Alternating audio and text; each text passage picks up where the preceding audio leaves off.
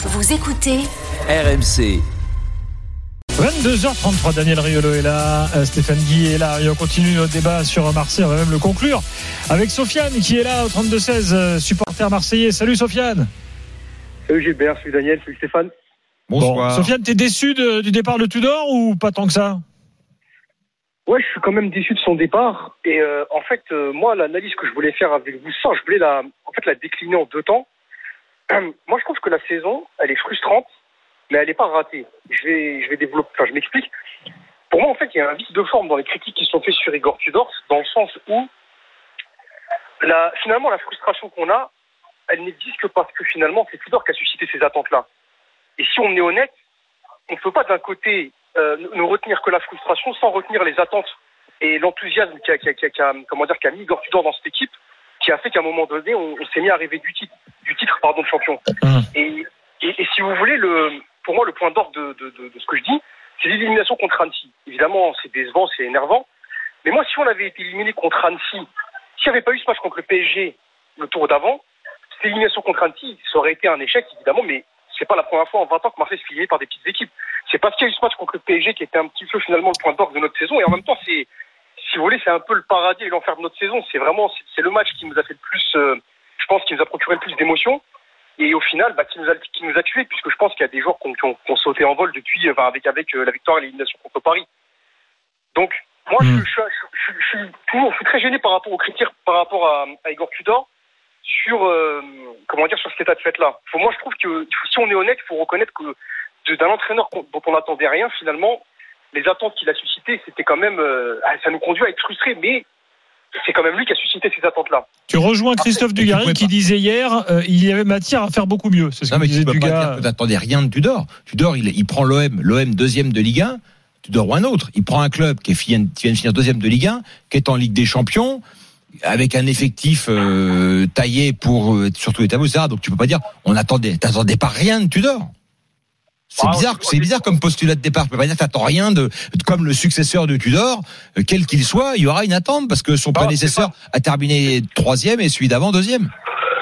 Stéphane, Stéphane, Puis t'as, puis t'as surtout, et puis surtout, argument évidemment massu, t'as le deuxième ou troisième budget de Ligue 1. Ouais, mais Stéphane, le truc c'est que Marseille deux fois sur le podium, c'est quelque chose qui arrive très rarement.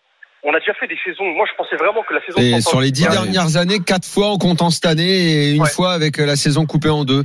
C'est pour ça que je dis Mais- que ça n'est pas la normalité du contexte marseillais, mais on l'oublie un peu. Tout à fait. Oui, mais Et- la fin, enfin, oui et non, parce que quand une, quand t'as une stabilité directionnelle à l'OM, ce qui est rare, euh, soyons, soyons clairs, mais il y a eu à un moment donné de continuité avec Pape Diouf, président, et, euh, vieux, et hein. Fournier. Ouais, c'était fin des années Très 2000. vieux, tout ça. Là, l'OM était, euh, trois, il y a eu 3, 4, 50 suites de podium.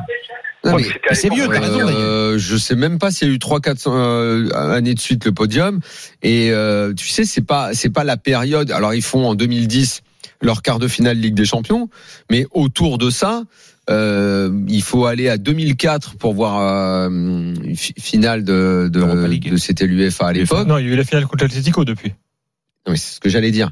Non, mais il y a eu une équipe avant- en championnat, avant- ils ont été. avant il y avait avant il y avait rien. Après il y a eu toutes ces années où euh, l'OM disparaît euh, des, des coupes d'Europe. Il y a cette année 2018 euh, qui où ils vont où ils vont en finale. Mais tu vois sur la scène européenne l'OM qui se revendique euh, club européen on a fait une grosse fête la semaine dernière. En fait on je, crois qu'on oublie parce que l'OM dans la représentation nationale dans, dans, dans, les yeux de tous les gens en France c'est euh, le grand club, le gros club. Mais en fait, la réalité, c'est que depuis 20 ans, c'est pas du tout ça. C'est resté parce que c'est un nom, parce qu'il y a des titres, il y a un palmarès. Mais si tu regardes, ne serait-ce que ce qu'ils ont fait sur les 20 dernières années, aussi bien en championnat, titre gagné, il n'y a pas de Coupe de France. Euh, Il y a le dernier titre Non, de un titre champion. de champion en Il faut 2010. remonter, euh, voilà. Euh, tu vois, il n'y a pas grand chose. Donc, qui est et sur les dix dernières Écoute, années, je l'ai dit, la il y a, y a trois, trois podiums et celui de cette année.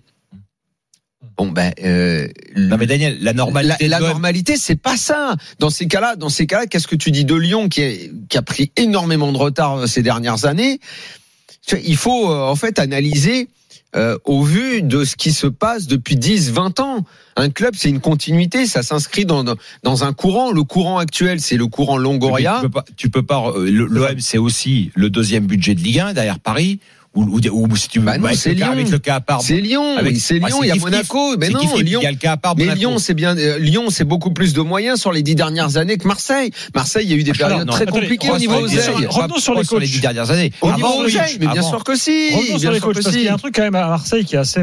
Et Sofiane pourra donner son Puis avis. t'as surtout un truc, pardon, quand même, Mar- Marseille, t'as un engouement, t'as une folie, t'as Ah bah une passion. Public et qui- qui extraordinaire. fait que c'est pas, de toute façon, tu peux pas dire on Ouais, attend ouais. rien de Marseille. On attend forcément de Marseille. Je te dis pas qu'on attend rien, je te dis qu'on attend trop, eu égard Ah, peut-être. au passé récent.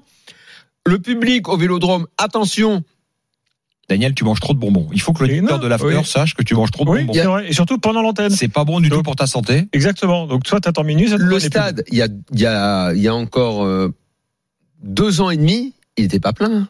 Non? Il n'était pas Non, plein enfin, du tout. il y a un stade La pas- moyenne était très décevante. Un stade pas plein, c'est 45 000 personnes à Marseille. C'était moins que ça. Enfin, maintenant, il est plein et c'est Ouais, ça, ça fait déjà quelques années. Alors,